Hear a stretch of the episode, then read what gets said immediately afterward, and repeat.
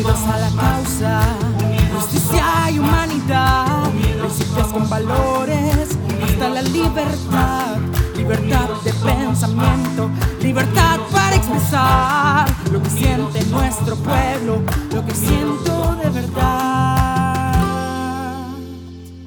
4 de la tarde con 31 minutos. Buenas tardes, estimada audiencia de Radio Corporación. Bienvenidos a una audición más del programa En Comunidad con Félix Maradiaga. Gracias por acompañarnos una vez más en este martes 30 de marzo del año 2021. Buenas tardes, Félix. Bienvenido.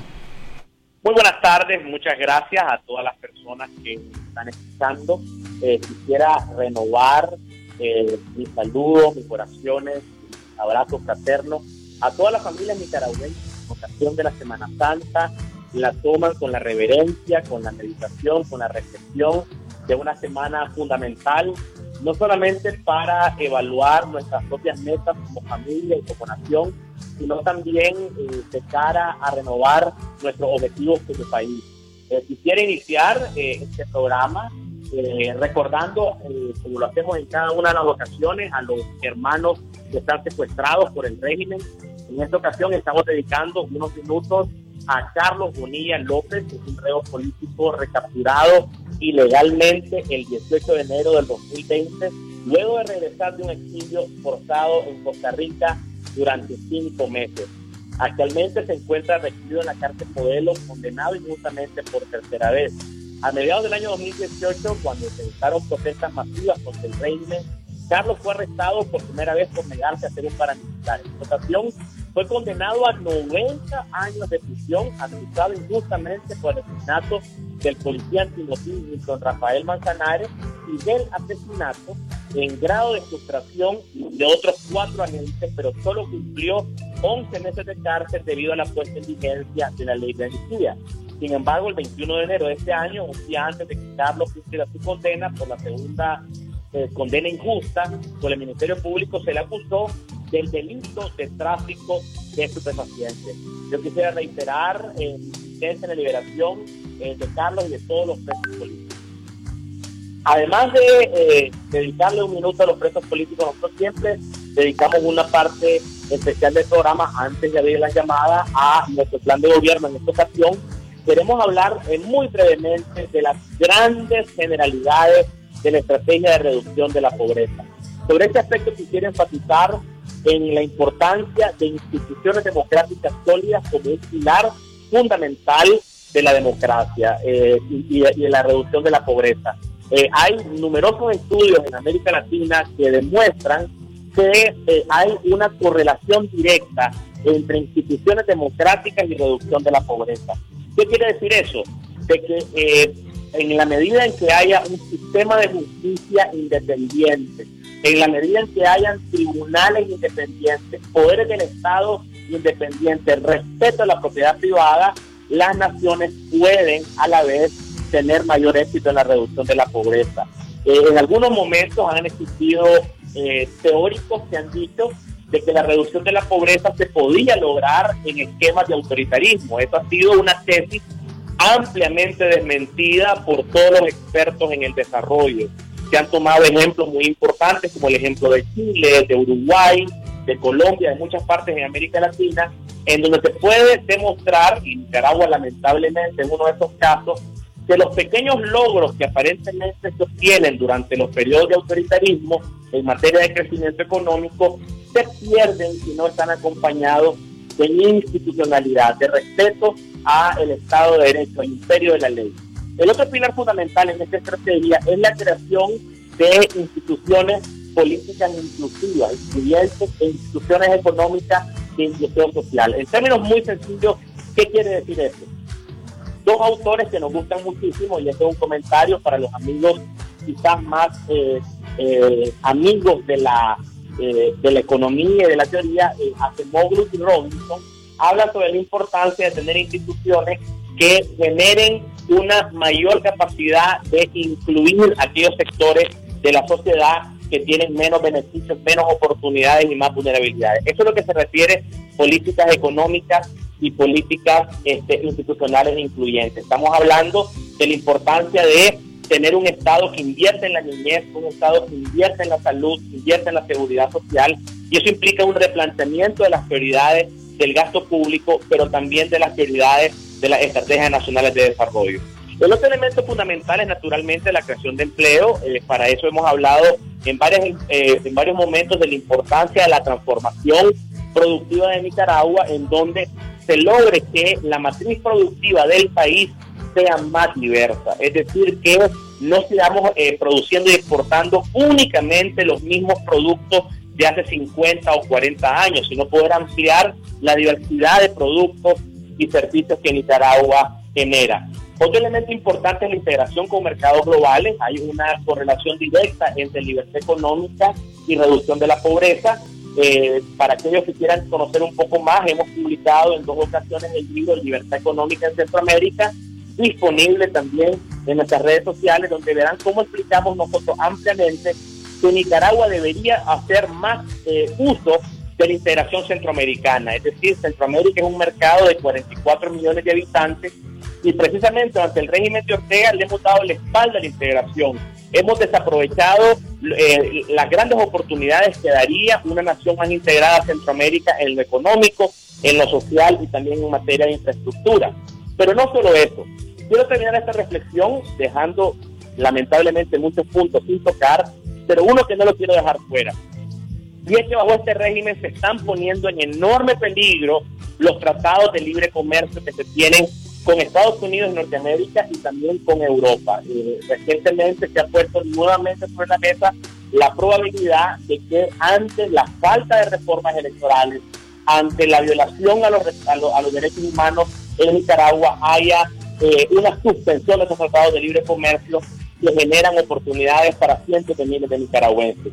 Otros elementos fundamentales que espero podamos abordar en el próximo programa es eh, el acceso a los servicios públicos de calidad, especialmente el agua, la energía eléctrica y las carreteras, como un elemento fundamental de la estrategia de reducción de la pobreza.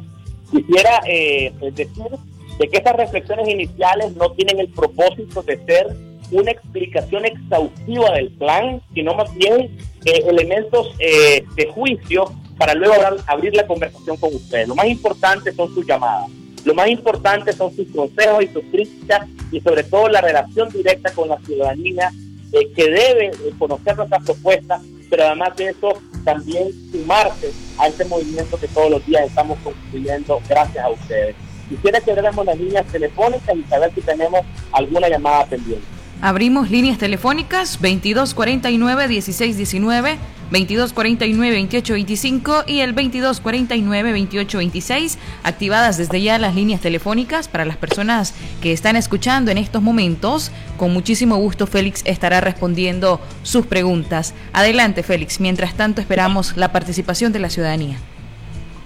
Entonces, eh, mientras tenemos esa espera, quisiéramos hablar del otro elemento eh, en esta estrategia de reducción de la pobreza que tiene que ver especialmente con la política social. Nosotros sabemos que Nicaragua es un país que está en transición demográfica y ciertamente la mayor parte de la población nicaragüense eh, eh, es joven, pero también tenemos una población nicaragüense de la tercera edad que ha sido prácticamente abandonada bajo este régimen. En ese sentido hemos dedicado el programa anterior donde hablamos ampliamente sobre seguridad social y ustedes recordarán algunos de los elementos que en ese momento hablamos. Pero además de eso queríamos eh, replantear la importancia de garantizar eh, servicios públicos de calidad, eh, sobre todo para aquellas regiones del país que están en el mapa de los municipios de alta pobreza. Nos preocupa especialmente que a pesar de ciertos avances que el país ha tenido, todavía hay una baja cobertura de agua y saneamiento en varios municipios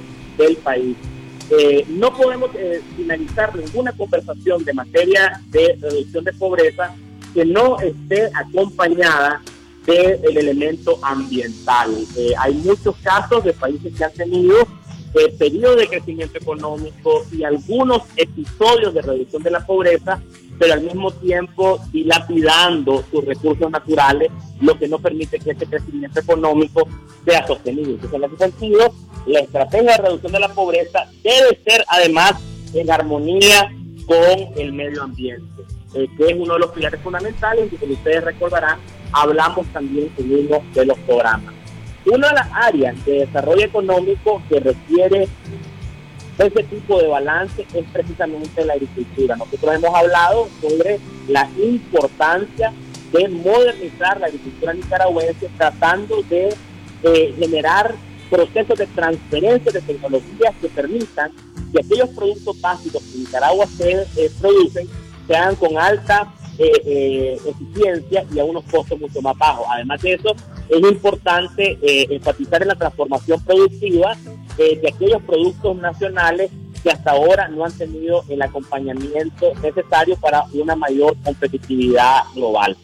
Eh, otra de las áreas en las que nosotros nos hemos eh, em, eh, enfatizado o que hemos tocado de alguna manera es la importancia del el derecho a la propiedad privada.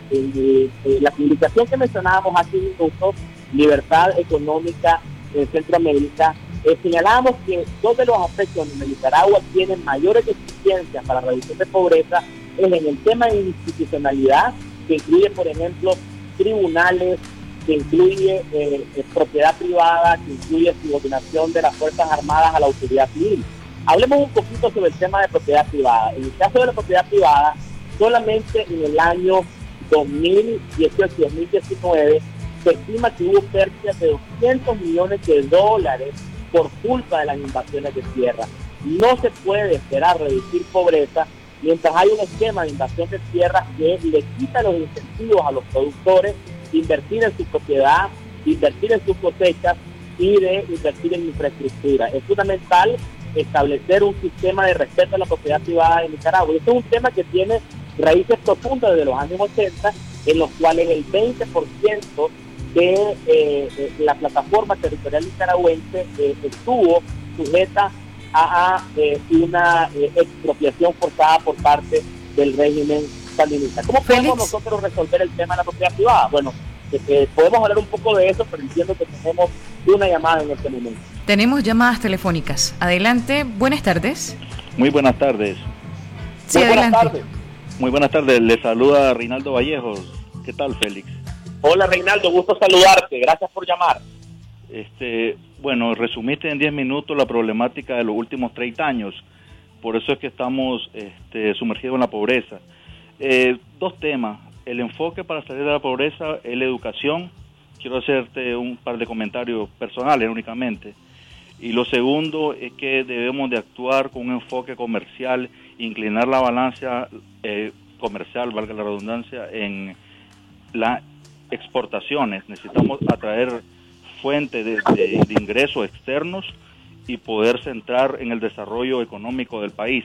Te voy a dar un ejemplo, los embajadores en otros países eh, no hacen más que ir a cócteles, hacer reuniones eh, que no generan ingresos para nuestro para nuestro país, ellos deben de ser nuestros vendedores, nuestras caras, ver dónde están las oportunidades de negocio y traerlos para acá y que la concentración de la riqueza no quede en unos cuantos, sino que, que queden en las partes pues yo quisiera que en la parte más vulnerable, que son los campesinos, ¿verdad?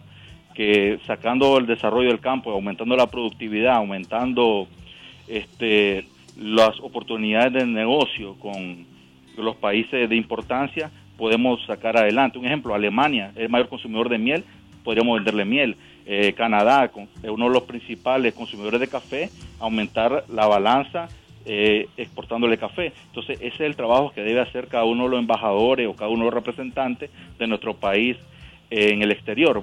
Ah, básicamente ahorita son, eh, no son apoyo para nosotros. si vamos al extranjero, este, las figuras que están de parte del gobierno. Pues. Entonces, todo eso tiene que haber un cambio. Un gusto saludarte, Félix, este, después de tanto tiempo sin hablar contigo y te deseo el mayor de los éxitos. Reinaldo, muchísimas gracias por tu llamada y vamos a comentar los dos puntos que vos has puesto sobre la mesa en la parte de la transformación educativa y la transformación comercial. Tenemos llamada telefónica. Adelante, buenas tardes. Buenas tardes. Hola, buenas tardes, adelante. Se nos ha caído la llamada telefónica. ¿Tenemos más llamadas? Adelante, buenas tardes. Se han caído las llamadas telefónicas. Hola, buenas tardes. Sí, buenas tardes. Habla Luis Félix, ¿cómo estás? Mucho gusto, Luis. Sí, y también saludos, Mónica. Este, bueno, lo que decía Reinaldo está bien, la educación, decía don Bosco que la grandeza de las naciones está en educar a su juventud y yo creo que no debemos de olvidarnos de eso porque tenemos un problema bien serio en la calidad de la educación. Yo creo que un nuevo gobierno tuyo, Félix, tendrías que este, tomar en cuenta un plan estratégico de, mejorar la calidad a todos los niveles, tanto el sector público como, como privado, de la juventud, de la niñez. Esa es una de las cosas. Segundo, no sé si en tu plan tú que eres experto en temas energéticos, si contemplas, me imagino que sí, la transformación de la matriz energética, porque necesitamos realmente, eh, Nicaragua tiene mucho potencial en muchos recursos este, naturales y creo que es importante eh, echar a andar un plan de la transformación de la matriz energética. Lo otro es que desde hace muchos años muchos organismos han financiado este, con préstamos a largo plazo y con bajas tasas de interés a muchos sectores vulnerables de la población en América Latina. Yo pienso organizándolos en cooperativas, en algunas otras formas, ¿verdad? Como emprendedores. Yo creo que hay que tomar en cuenta, Félix, este, esos organismos que pudieran financiar a, estos sectores vulnerables y este, proveerles de crédito con bajas tasas de interés para, para poder dinamizar la economía. Y lo mismo está en, función pues de, de ayudar a toda la población a, mejorar, a emprender para salir de la pobreza. No es regalando una vaquita o una teja de o un gallo, una gallina, un chanchito, que es lo que hace este gobierno, que no, que no es la, la, solución para salir de la pobreza. Más bien eh, atrofia la mente, ¿verdad?, emprendedora de los seres humanos que, que pudieran hacer otras cosas, otros proyectos que pudieran mejorar su calidad de vida. Así que espero, Félix, de que todo eso que tienes en mente lo eches a andar eh, siempre estamos para apoyarte y, me da un gusto pues este saludarte. Mucha, mucho gusto, Félix. Muchas gracias por... Hola. Tenemos llamada telefónica. Adelante. Buenas tardes. Buenas tardes. Adelante. Se han caído las llamadas telefónicas. Tenemos otra llamada. Adelante. Buenas tardes. Sí, buenas tardes. Sí, adelante. Lo escuchamos. Bueno, yo quiero hacerle una pregunta al amigo, hermano Félix Maravilla. Si en algún momento pueda pensar pues que si no le dan la oportunidad a este régimen, eh, con todas esas leyes que han aprobado en estos últimos meses, él está preparado pues para que ellos pues lo impugnen, pues que no le den la oportunidad. Yo creo que él debería pues estar ahí activo y todo lo que está haciendo él pues es un esfuerzo por Nicaragua, pues, y ojalá pues que esto se acerca, el tiempo va volando, y esperando en Dios pues de que el que vaya a la candidatura por una sola casilla, pues ese desea que tenga el respaldo de todo el pueblo de Nicaragua. Gracias. Te agradezco por tu llamada. Félix, vamos a atender otra llamada telefónica.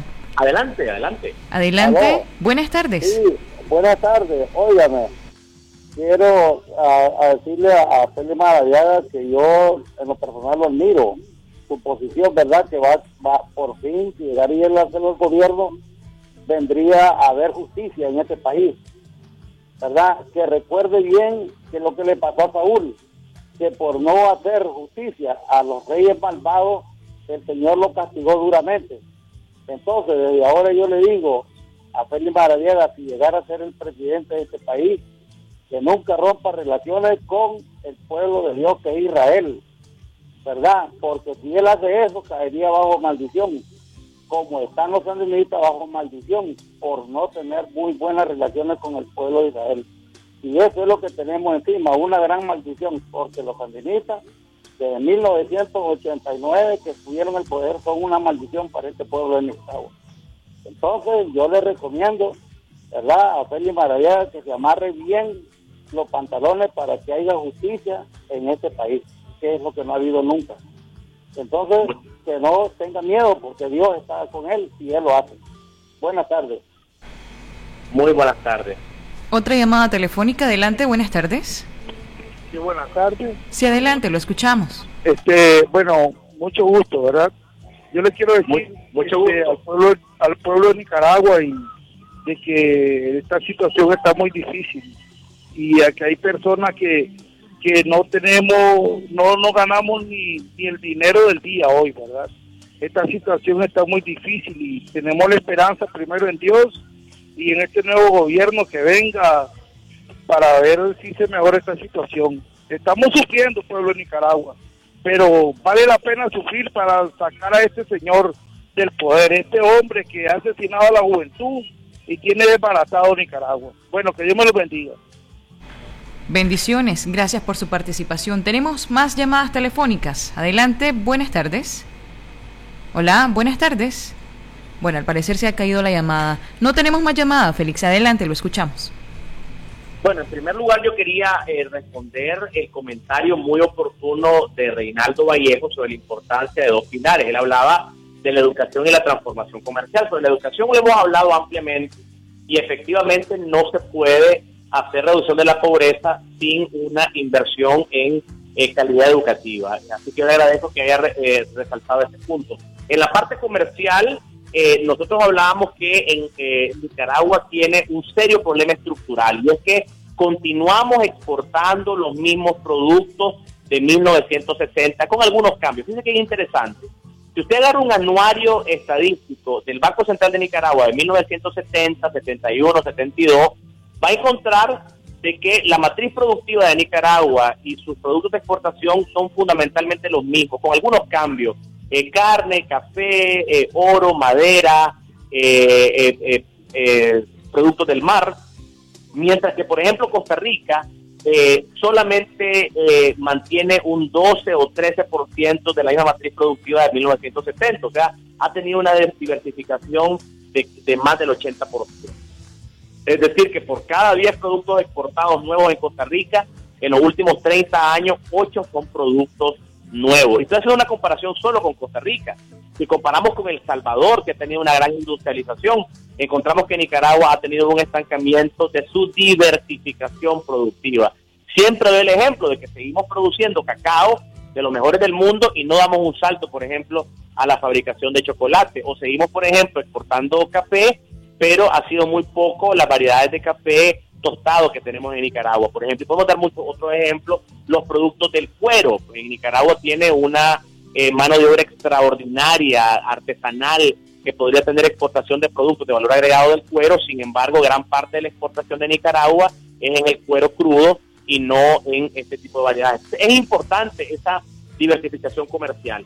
En el tema de energía, este, lo hemos hablado en otro momento. Eh, en mi caso, eh, creo muchísimo en las energías renovables y me parece que la energía renovable puede permitir democratizar la energía de forma tal de que no esté solamente en manos de los grandes productores. ¿A qué me refiero con esto?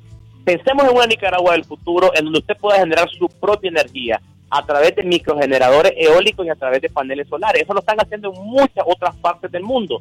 Nicaragua es un país que tiene muchas horas de sol, que tiene excelente viento y se podría hacer, por ejemplo, que pequeños productores, pequeñas fincas, pequeñas fábricas eh, puedan tener su autogeneración eléctrica eh, independizándose de la conexión eléctrica nacional y de los grandes generadores que cobran precios verdaderamente impagable. Y la tecnología lo permite, es una cosa que lo queremos lograr.